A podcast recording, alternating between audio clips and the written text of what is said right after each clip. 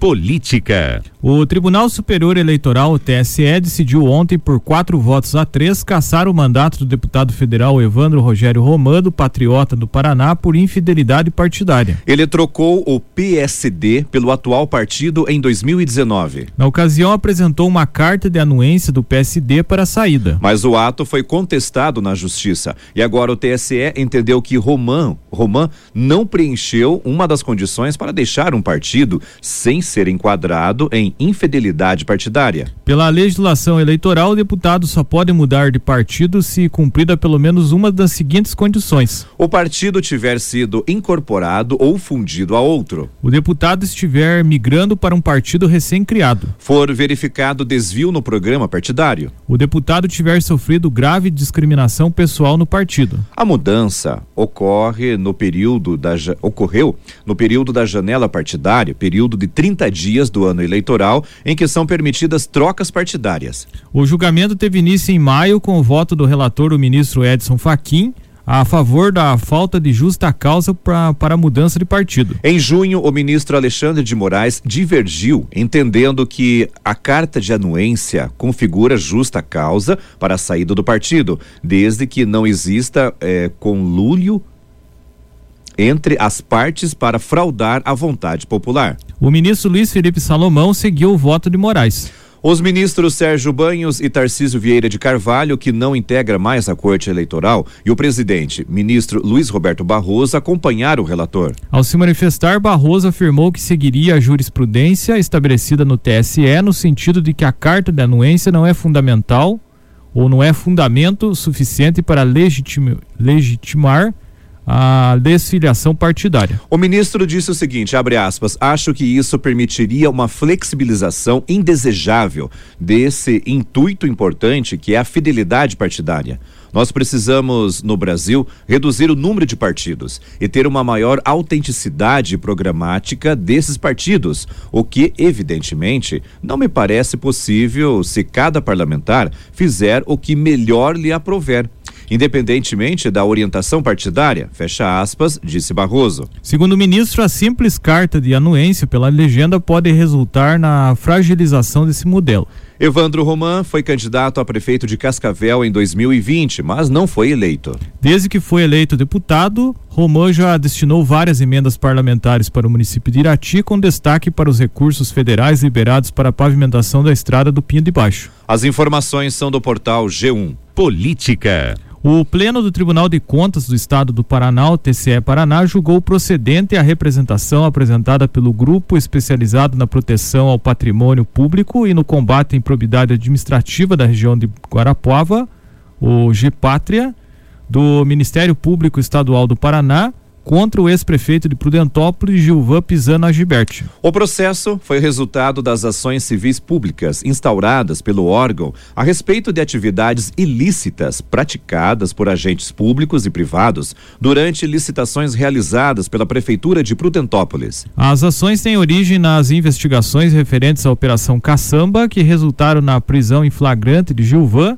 que administrou o município nas gestões 2009, 2012, 2013 até 2015, quando foi cassado, pelo recebimento de propina paga por empresário do setor de coleta de lixo nesse, nesse ano de 2015. Os autos do processo tratam da ocasião em que servidores públicos abordaram, a pedido do ex-gestor, o proprietário de empresa contratada via licitação pelo município para realizar o serviço de transporte escolar para exigir que o empresário subcontratasse parte do objeto em favor de Fábio Schweitz, aliado político de Gilvan.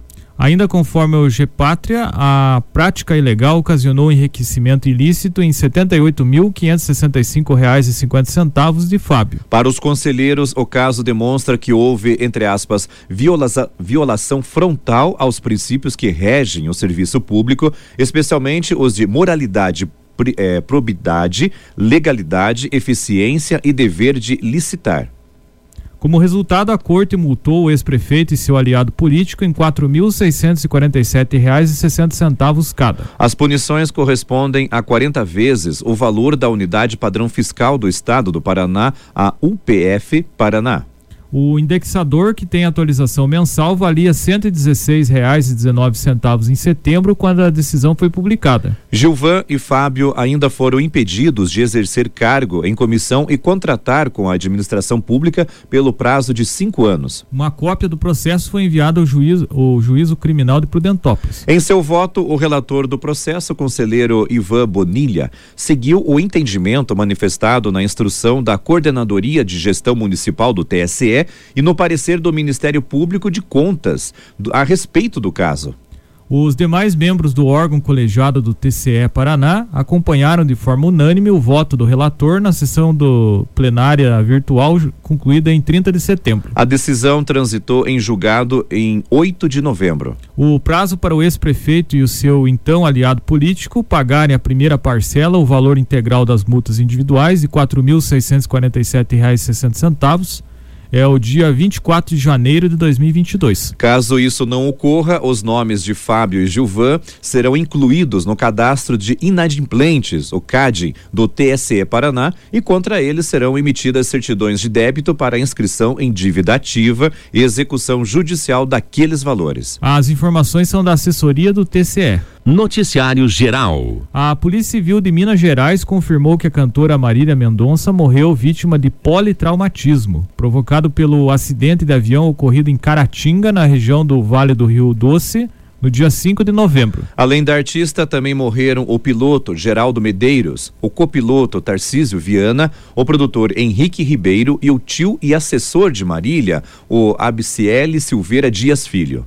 Todos foram vítimas de politraumatismo contuso, de acordo com o médico legista Thales Bittencourt de Barcelos. Os detalhes do laudo do Instituto Médico Legal e do andamento das investigações da Polícia Civil foram apresentados em coletiva de imprensa na tarde de ontem. Segundo Thales, todos os ocupantes morreram em consequência do choque da aeronave com o solo. Ou seja, as mortes aconteceram apenas depois que todos já estavam no chão. Um piloto que pousou 20 minutos depois do acidente aéreo disse que não ouviu no rádio qualquer problema vindo da aeronave em que Marília Mendonça estava. A afirmação foi feita em depoimento à Polícia Civil que investiga as causas do acidente e também foi detalhada na coletiva de imprensa. Esse piloto vinha de Viçosa e pousou no aeroporto de Caratinga. Ele se comunicou com a aeronave aonde Marília estava e nenhuma anormalidade foi relatada. Segundo o delegado Ivan Lopes Sales, a testemunha disse que o avião da cantora estava em procedimento de pouso. A polícia agora trabalha com duas linhas de investigação para explicar a queda do avião. A primeira hipótese é de que as linhas de distribuição de uma torre da Companhia Energética de Minas Gerais, a CEMIG, teriam provocado acidente. A possibilidade é de uma pane nos motores,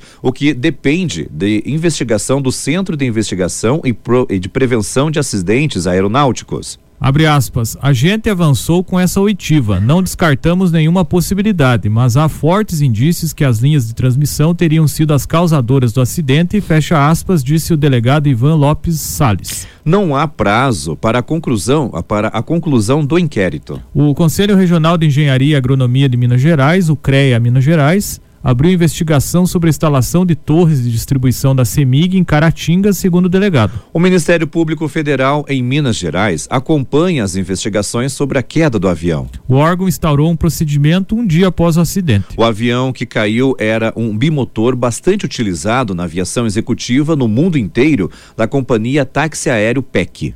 A aeronave, fabricada em 1984, tinha capacidade para seis passageiros e estava em situação normal de aeronavegabilidade, ou seja, estava dentro dos parâmetros para fazer esse tipo de transporte e autorizado para aviação executiva. A Cenipa informou que o avião não tem caixa preta. As informações são do portal G1.